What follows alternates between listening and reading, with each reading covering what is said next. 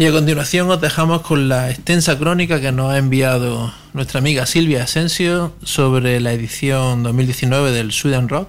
Creo que es el tercer año que hace. Yo creo que es el tercero. De reportera para nosotros y detallando día a día todo lo que ella ha visto y cambios o cosas del festival este año. Una fija en este festival, ¿no? Sí, la verdad que sí. Hubo un par de años que recuerdo que no estuvo, pero pero sí, la verdad que en los últimos años, creo yo, desde el 2014 por ahí, creo que va todos los años. Nos pasamos con Silvia. Comenzamos esta edición del Sweden Rock 2019 comentando un poco novedades en general del festival con respecto al año pasado. En cuanto a los escenarios, bueno, era la misma disposición que años anteriores y el mismo tipo de organización que el año pasado. Sí que en esta edición las vallas para limitar el acceso, las vallas antiavalanchas que estaban en el Festival Stage, eh, se han incorporado también al Rock Stage. Este año han puesto en los dos escenarios más grandes. ha habido también novedades notables en cuanto a medio ambiente, ya que había muchísimos más contenedores de basura para reciclar plásticos, sobre todo por todo el área del festival que estaban posicionados pues siempre a los, al lado de los cubos grandes típicos de basura que hay. Aparte de usar vasos orgánicos que se parecían a los de plástico pero eran biodegradables, y en cuanto a bebidas, tenían la inclusión también de cerveza y sidra orgánicas, alternativas que la verdad son de agradecer y que dan otro punto añadido al festival, ese punto de vista un poquito más concienciado y respetuoso, concorde al, al estilo que tiene este festival. Había muchos puntos también por la zona de las carpas de los patrocinadores donde podías cargar el teléfono con conectores USB y los cuatro puntos eh, wifi con las claves que estaban repartidos también por el área del festival. Es cierto que se agotaron todos los abonos de cuatro días en horas, eh, dadas las plataformas de compra por internet con los servidores de Live Nation esto fue posible, aparte de crear yo creo también más expectación y demanda sobre el mismo festival de esta manera, el vender todos los tickets en, de cuatro días en tan poco tiempo como que creaba más expectación. Se vendieron prácticamente todas las entradas, absolutamente todas, con unos pocos abonos de un día que quedaron sueltos. La gestión que están llevando en cuanto a venta de tickets va en aumento, así que se amplió un poco más el aforo de los antiguos 30.000 asistentes que se permitían a los 33.000 del año pasado. Este año eh, han dicho fuentes oficiales que han sido 35.000, me parece. Se notaba la afluencia sobre todo en momentos puntuales, como en un par de conciertos que ya se hablará más adelante, y sobre todo en la zona VIP, en la cual en ocasiones concretas también, como en los últimos días, y entre dos conciertos de los más vistos, hubo grandes colas para entrar, cosa que nunca había pasado. Esa zona estaba bastante más masificada que años anteriores, aunque bien es cierto que el acceso a la carpa de prensa estaba restringido único y exclusivamente a los que teníamos la pulsera de media. Aunque tuvieses otro tipo de acceso, salvo supongo que el de acceso a todas las áreas, no te dejaban entrar. Eso estaba muy muy restringido. En conclusión, más gente, pero no por ello peor organizado en cuanto a asistencia en los servicios o los puestos de comida y bebida. Y para empezar ya a meternos un poco en harina con el tema de las bandas, el miércoles los encargados de abrir el primer día fueron James Holkworth and the Cool Benders, una banda sueca pero de estilo americano sureño y blusero y que la verdad estuvo bastante acertado para empezar a animar la gente y empezar a calentar un poco el ambiente. Otro de los formatos que están bastante de moda últimamente fueron Gathering of Kings, que es otra de esas super bandas tan usuales en las que se juntan varios miembros de diferentes grupos.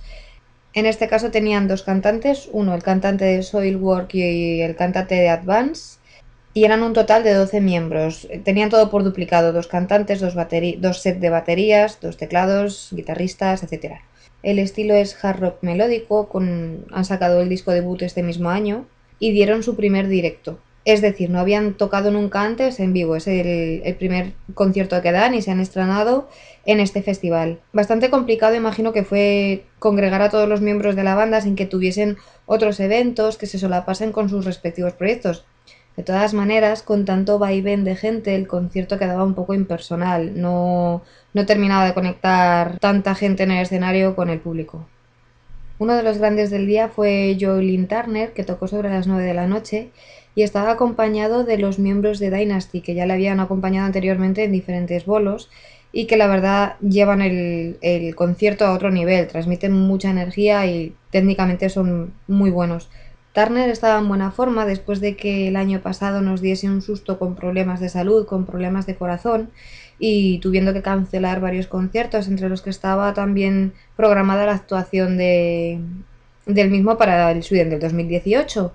Pero bueno, este año ya ha suplido la actuación y el setlist fueron, pues bueno, eh, todos los hits uno tras otro de la, de la larga carrera, pasando por un poquito de todo, por Rainbow, Deep Purple, Ingrid Malmsteen y demás. De hecho, justo después de Joelin Turner tocaban Dynasty y bueno, entre un concierto y otro se marcaron unas dos horas y pico tocando, con una diferencia de unos 15 minutos entre concierto y concierto fue. Tocaban en la carpa rock clásica y me sorprendió que fuese a ella que ahí suelen tocar bandas con menos trayectoria y estos chavales ya llevan unos cuantos añitos y discos en su haber. Igualmente la carpa se les quedó pequeña porque la afluencia de gente mm, es que rebosaba por los lados. Dieron muy buen concierto y la gente estaba muy entregada y el cantante Nils, que siempre había tenido grandes directos en cuanto a técnica, ahora se nota que está haciendo más callo girando con, con Amarance, que es otro proyecto que tiene paralelo a Dynasty. Se muestra con mucha más personalidad, como más seguridad en el escenario y entre lo buenos que son técnicamente y el carácter, dieron un concierto la verdad que muy trabajado. Casi todo el show se centró en los dos últimos discos, que son los que dieron un poco el giro que necesitaba la banda, para convertirse en un grupo del que hablar y no en un, en un grupo del montón. A los que les tocó cerrar el primer día fue a Skid Row y estos precisamente centraron el show justo lo contrario que Dynasty. En los dos primeros discos lo centraron, salvo nada, un par de canciones, una de ellas fue además una versión de Los Ramones, que es Psychotherapy, la cantó Rachel Bolan y cierto es que Skid Row sin Sebastian Bach, pues bueno, pierde gran parte de su atractivo, ya que ha sido una banda que ha estado muy ligada a su cantante siempre. Pero oír las canciones de los dos primeros discos en directo sigue siendo una experiencia. Y estuvo claro que lo fue sobre todo para los más fans, aunque hubo bastante movimiento de gente hacia mitad final de concierto que ya se fueron retirando, supongo también que para guardar energías para el día siguiente.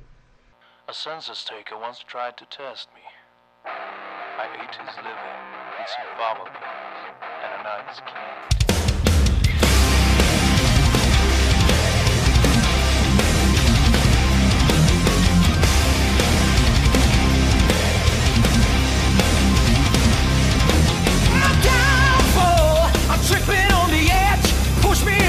And I'll be stepping right over reality. It's only ten. Push me in the back and you'll be on a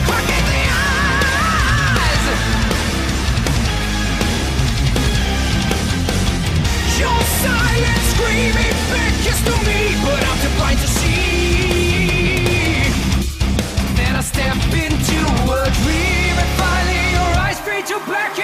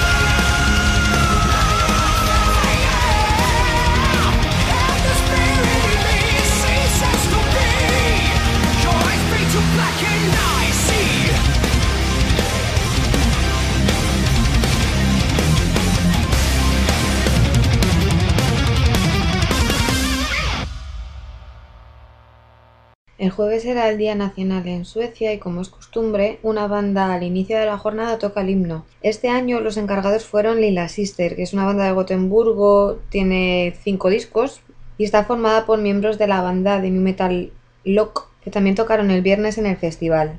Lila Sister tuvieron como single bastante conocido la versión de Umbrella de Rihanna, y de hecho cuando cantaron el himno nacional subió al escenario una chica que en ese momento no supe quién era, pero después indagando leí que era una cantante llamada Jessica Anderson que se presentó a Eurovisión. Al final enlazaron un par de canciones más con ella, hicieron el himno y la de Rihanna y luego ellos ya siguieron con su, con su concierto. Aunque ellos no fueron los encargados de abrir el día, antes tocaron otra banda canadiense llamada The Wild con tintes Airborne, pero algo más melódico en ocasiones y Blackberry Smoke estrenaron el festival Stage a la una de la tarde, aunque yo pensaba que iban a tocar a una hora un poquito más, más tarde, no sé, las 4 o las 6 o algo así.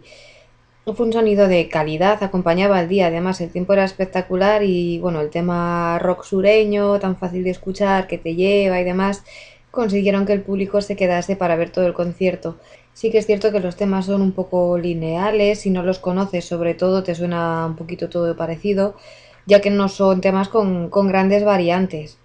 Y luego cambiando de tercio, vi a una banda que se llamaba Sir Reg, que tocaban un estilo eh, denominado punk rock celta. Y vamos, era una mezcla entre folk, ska y, y demás. Tenían un cantante irlandés y la estética era curiosa, iban todos con camisa blanca y tirantes y luego había una chica que tocaba el violín y llevaba una falda de cuadros escocesa pero con los colores suecos, con el amarillo y el azul, con los colores de la bandera. Ella estaba claro que era la nota de color y el toque distintivo de la banda.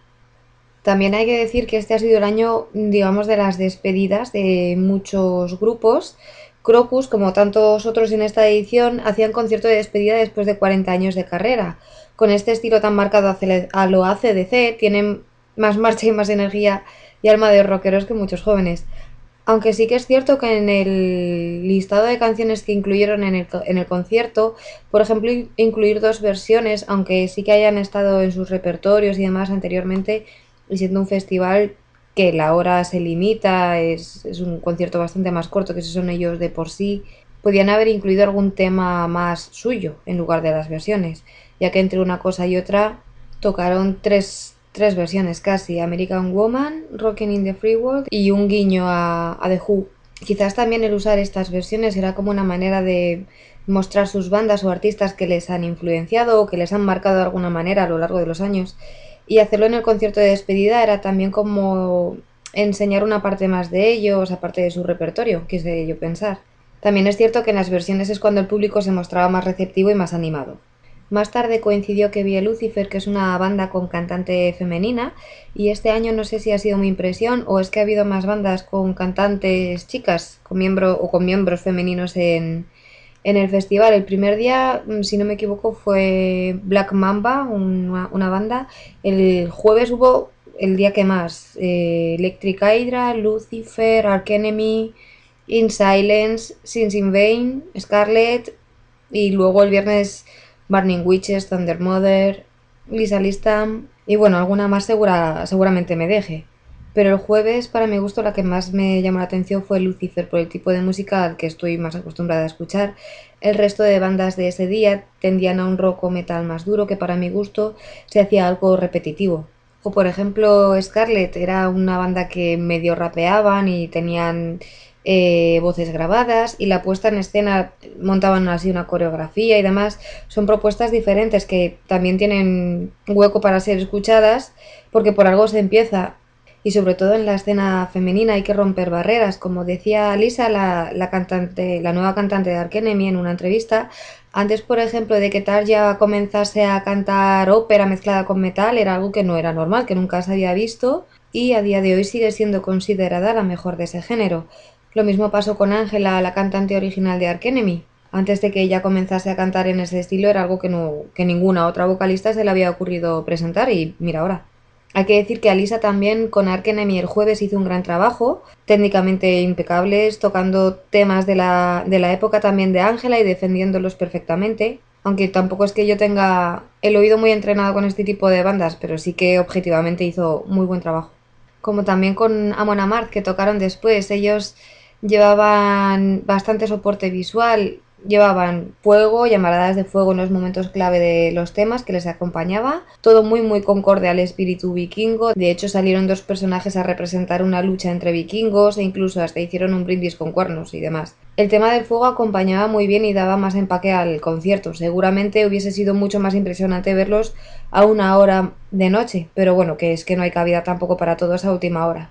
Y para mí un poco la decepción del día fue Tenacious D, tocaban en el Rock Stage, que es el segundo más grande, y yo es que no sé si la posición este año fue ligeramente diferente o simplemente es que era la afluencia de gente que había en el festival. Está claro que eran un gran reclamo, por lo que pude comprobar. De hecho, hace unos años tocaron en otro festival en Suecia y también pasó algo similar, que, que estaba hasta arriba de gente. También era una banda que era bastante diferente al resto, el caso es que, bueno, no se podía prácticamente ni caminar cerca del área del escenario. No digo ni siquiera para intentar verlo, sino caminar para ir a cualquier zona. Es que estaba tremendamente lleno hasta el punto de ser agobiante. Me parece que todo el festival se acercó a ellas ahora, vamos. Hubiese sido mucho mejor que tocasen en el Festival Stage. La verdad es que no sé por qué no le pusieron en el grande, sabiendo que, que es una banda que llena tanto allí en Suecia, o que tiene tanto reclamo. Por lo menos así no hubiese habido tanto cúmulo de gente hasta que encontré más o menos un lugar donde ponerme para ver algo y, escuchar algo también, porque con tanta gente y demás no se oía tampoco al principio casi nada. Luego también hubo muchos tiempos en los que Jack Black hablaba, hacía bromas y demás, y, y, es que perdías totalmente el hilo del concierto, como que se extendía demasiado hablando. También es verdad que no tienen intención de ser una banda seria, ni mucho menos, o sea, es, es una banda con fondo cómico, se basa en el humor, eso está claro pero estar entre tema y tema hablando de media 3-4 minutos desconecta a cualquiera. Luego los temas sonaban bien, además ellos dos estaban sí apoyados por el resto de la banda, pero bueno, quieras que no son los dos con, con las acústicas y bueno, y cantan bien, Jack tiene una voz muy buena, pero de verdad que en ocasiones querías que se callase porque casi hablaba más que, que cantaba. Y luego, bueno, lo que me quedaba también por ver esa noche eran The Flepar, FM y Slayer, algo de Slayer también. The Flepar era el primer show de la gira europea. La anterior vez que los vi también coincidió en el Sweden Rock en el 2015. Y como la anterior vez hicieron un gran concierto, mucho apoyo visual con luces, con proyecciones, como por ejemplo en Photograph que pusieron fotos de sus años mozos también proyectaron imágenes de Steve Clark, que bueno, siempre le tiene muy presente en los conciertos. El sonido fue muy bueno, todo canciones míticas de ellos, salvo Man and Off, que es del 2016, que también la tocaron esa. Y a Joe Elliott le costó un poco entrar en calor con la voz. También es verdad que, bueno, después de 42 años de carrera y el tipo de canciones que son las de Def Leppard, con tonos tan altos, sobre todo con temas como Bringing on the Heartbreak o cosas así, es cierto que está limitado, pero es que es normal. También acababan de empezar la gira, me imagino que bueno, necesitará un poco más de rodaje y, también es verdad que hacia el final del concierto mejoró. Para mí fue de los conciertos con los que mejor me lo pasé, de los mejores del festival. Y en cuanto al setlist, pues todo grandes éxitos en realidad. Hicieron también un par de guiños así a, a otros artistas, a David Bowie con Heroes en la canción de Histeria y otro guiño también a Queen con Another One Bites the Dust. Al rato tocaba en FM y la verdad que Steve Overland sí que hizo lo que quiso con su voz. Fueron cayendo también temas muy conocidos de, toda su carrera, pero sobre todo del Indiscreet y el Chuff It Out. El sonido muy bueno también sin tanto artificio, así que bueno, de Flepar pues eh, se apoya mucho en, sonidos grabados y cosas así. Eh, FM no tiene nada que ver, es otro tipo de banda, otro tipo de otro tipo de intención también. Tocaron 12 temas en una hora, con lo que no perdieron tampoco mucho tiempo en hablar entre canción y canción, ni en solos eternos, ni en cosas similares. Y antes de terminar era necesario ver a Slayer, que justo acababan media hora más tarde de FM, con lo cual teníamos esa media hora que, que siempre se sabe que es donde tocan también los temas más conocidos, o sea que venía de lujo.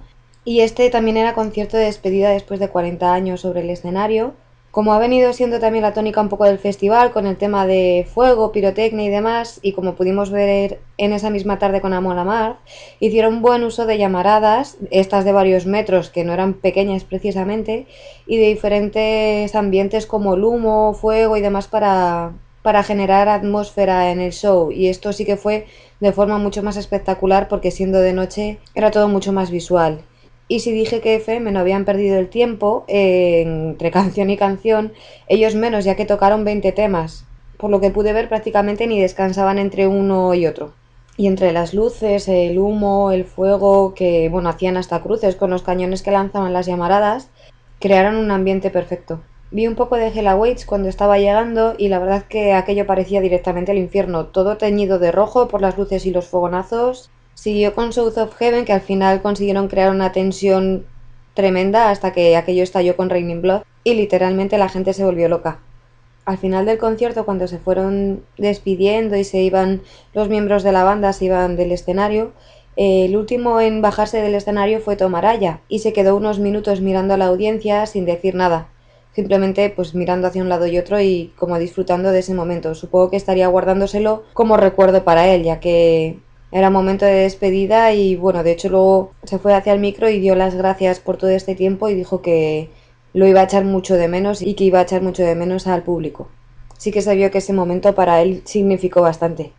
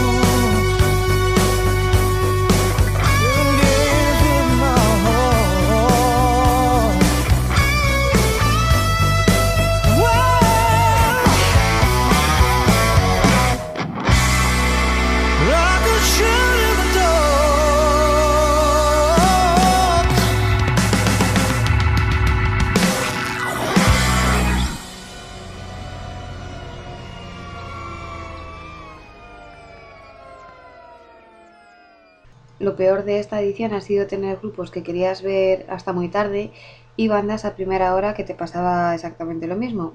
Como por ejemplo al inicio del viernes con The Night Flight Orquesta, que no pude disfrutar el concierto al completo, pero se vio que montaron una buena fiesta. También es una de esas bandas que están tan de moda y que se hacen de miembros de otras diferentes. En este caso el cantante de Soilwork, el bajista de Ark Enemy, el batería de Minstreak.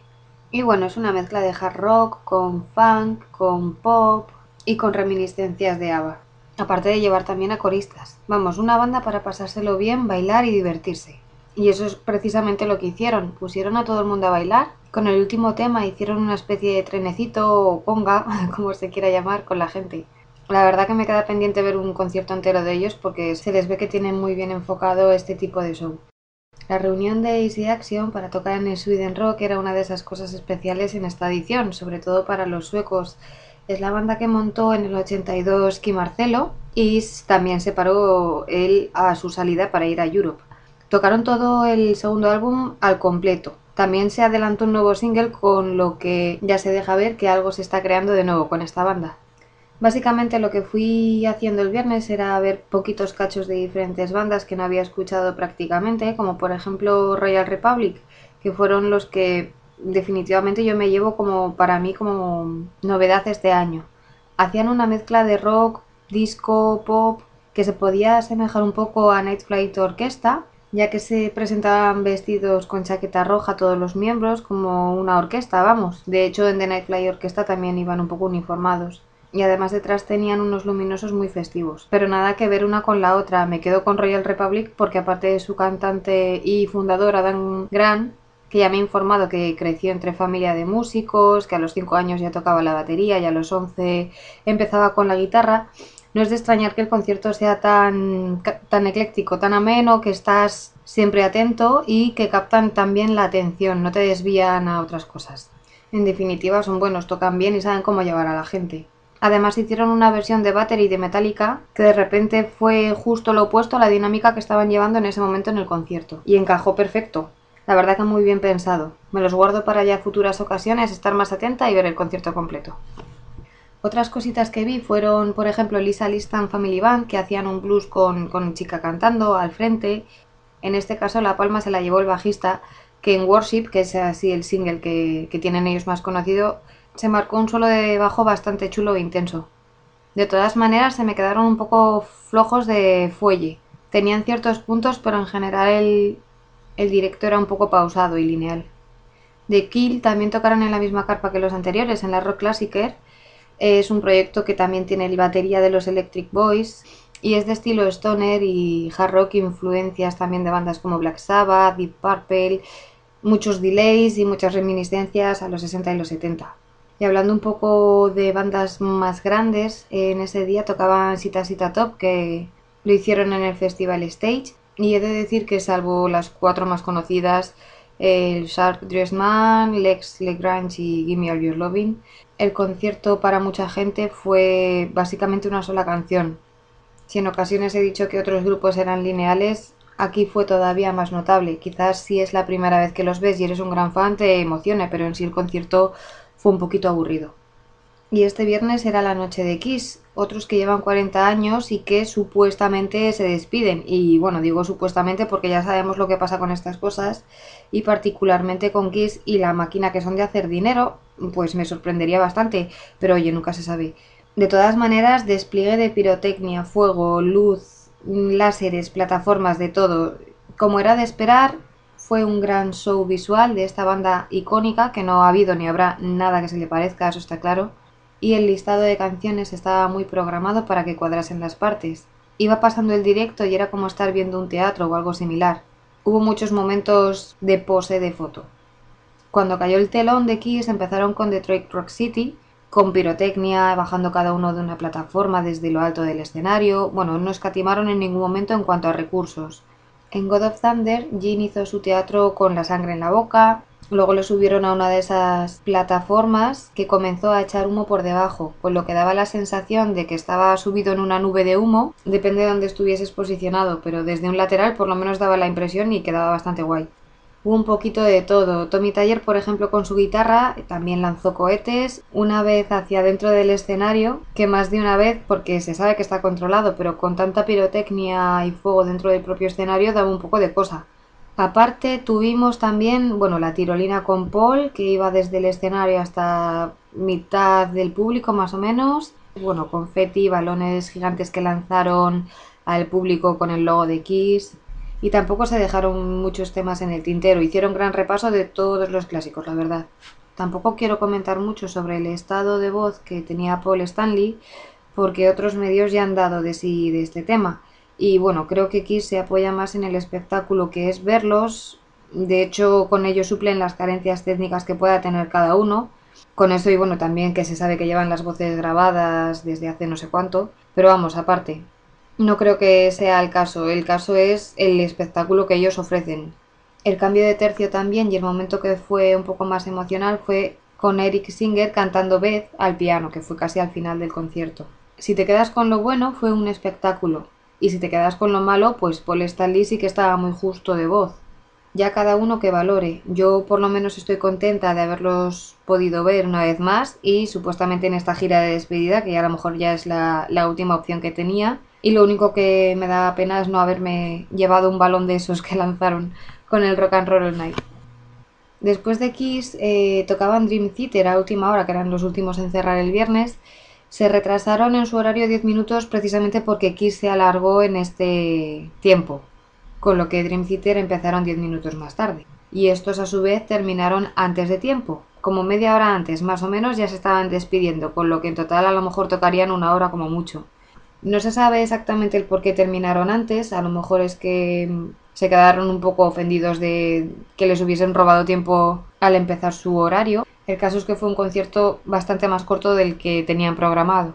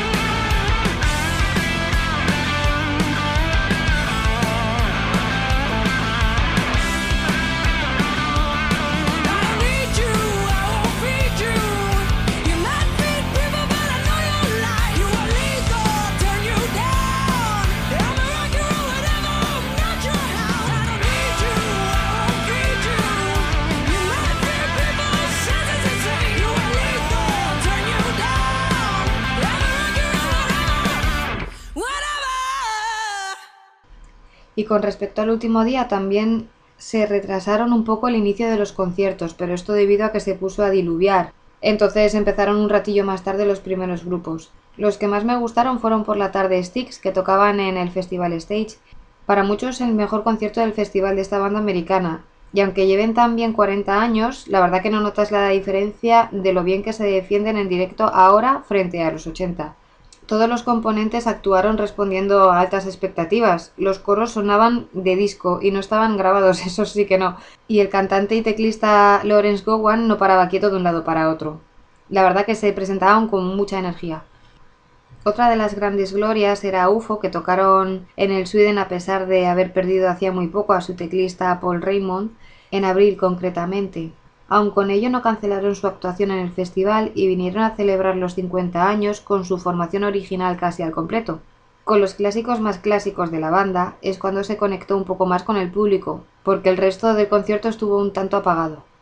También comentar que no se me olvide que durante el viernes y el sábado, por la zona de las carpas de los patrocinadores, dieron conciertos tanto Mustache como de Deftians. Sí que de Deftians el año pasado ya estuvieron haciendo algunos pases eh, y este año se sumaron también Mustache. Es eso, hicieron varios pases los dos días, eh, mm, sobre las 2, 5 de la tarde. Así que podías estar tranquilamente andando por el festival y de repente te encontrabas al Mustache tocando Double Nature que es lo que me pasó a mí. Al final siempre te acabas encontrando más conciertos de los que vienen programados en el festival. Y la banda más peculiar del día fueron Mirad. Es una banda que es de Túnez. Musicalmente mezclan metal con melodías árabes, cosa que ya es particular, pero a eso se sumaban eh, dos chicos con antorchas haciendo malabares, una bailarina de danza del vientre, un ilusionista, bueno, había de todo. De hecho, el ilusionista en un momento dado del concierto dejaba suspendido en el aire al cantante con un truco de magia. Con lo cual imaginaros la cara de la gente que estábamos ahí. Todo ello además sumado con un directo muy potente también. De hecho, mirad, tocaron dos veces el mismo día. Es que les correspondía tocar en la carpa rock clásica a las 5, pero después de conocer que Behemoth, que eran los encargados de cerrar el festival, tuvieron que cancelar el concierto debido a problemas con el vuelo, Mirad se ofrecieron a cubrir ese hueco en el Rock Stage a última hora. Fue algo muy inteligente porque tuvieron la oportunidad de llegar a mucha más gente, sobre todo la que se marchaba después del concierto de Rainbow. Además, el cantante Zaer Zorgati había aprendido unas cuantas palabras en sueco, con lo que se ganó así un poco más todavía al público. Sí que es verdad que la carpa les quitaba algo de brillantez. En el rock stage se les vio mucho más compenetrados y el público a su vez también muy entregado. De hecho, los asistentes que estaban en la carpa a las 5 les ovacionaron un montón, vamos. Y ahora sí, el grande del día fue Richie Blackmore con los temas de Rainbow. Aunque el horario fue una hora antes que, por ejemplo, Kiss o The Leppard tocaron sobre las 9 o algo así, digamos que fue quien cerró el cartel del Sweden, aunque luego tocasen más bandas hasta las 12. Era el concierto de ese día que prácticamente todo el festival quería ver. La formación que llevan con el cantante chileno Ronnie Romero al frente da una nueva dimensión al concierto. Es increíble la voz que encaja a la perfección con los temas de Rainbow, así como con otros de Deep Purple, como por ejemplo con Barn, que no la esperaba, y que por parte de Romero fue increíble eso, juntándolo con los teclados de Jane Johansson y el bajista y el batería, elevaron el conjunto de la banda. Richie Blackmore, teniendo en cuenta las limitaciones que tiene a día de hoy por su enfermedad de artrosis y la edad, que ya es bastante mayor, son 74 años, pues me quedo con la misma conclusión que dije con Kiss, que estoy contenta de haber tenido la oportunidad de haber visto el show en directo, dejando aparte si técnicamente fue mejor o peor, ya que creo que entrar a valorar eso es ir a buscar un poco más el defecto y teniendo en cuenta que con el resto de la banda se creó una maquinaria con mucha fuerza. Sí que es verdad que Romero llevaba gran peso del concierto, fue impresionante cómo se movía con facilidad por temas interpretados pues por Jolene Turner, por Dio o por Coverdale. De hecho, Richie le contactó a Romero vía email después de haber visto unos vídeos del grupo español que tiene que se llama Lords of Black y por lo visto la intención de Blackmore, aparte de tenerle a él como cantante, Tuvo en cuenta para la reunión de Rainbow a Glenn Hughes para tenerlo en la banda, pero no obviamente como cantante principal, sino para tocar el bajo. Al llegarle la información a Hughes de que no iba a ser el cantante principal, él simplemente declinó la oferta y bueno, ahí se quedó la cosa. Sinceramente agradezco que no le tuviese en cuenta como cantante porque tanto el ritmo del concierto como la energía con la que se presentó Ronnie Romero, consiguiendo así que el concierto se mantuviese con unos estándares de calidad, la verdad que para mi gusto con Glenn Hughes se hubiese esfumado, no hubiese tenido nada que ver. Y bueno, más o menos en general han sido un poco esas las, impresiones que me he llevado este año. Esperemos volver el año que viene a ver qué nos ofrece la edición del 2020.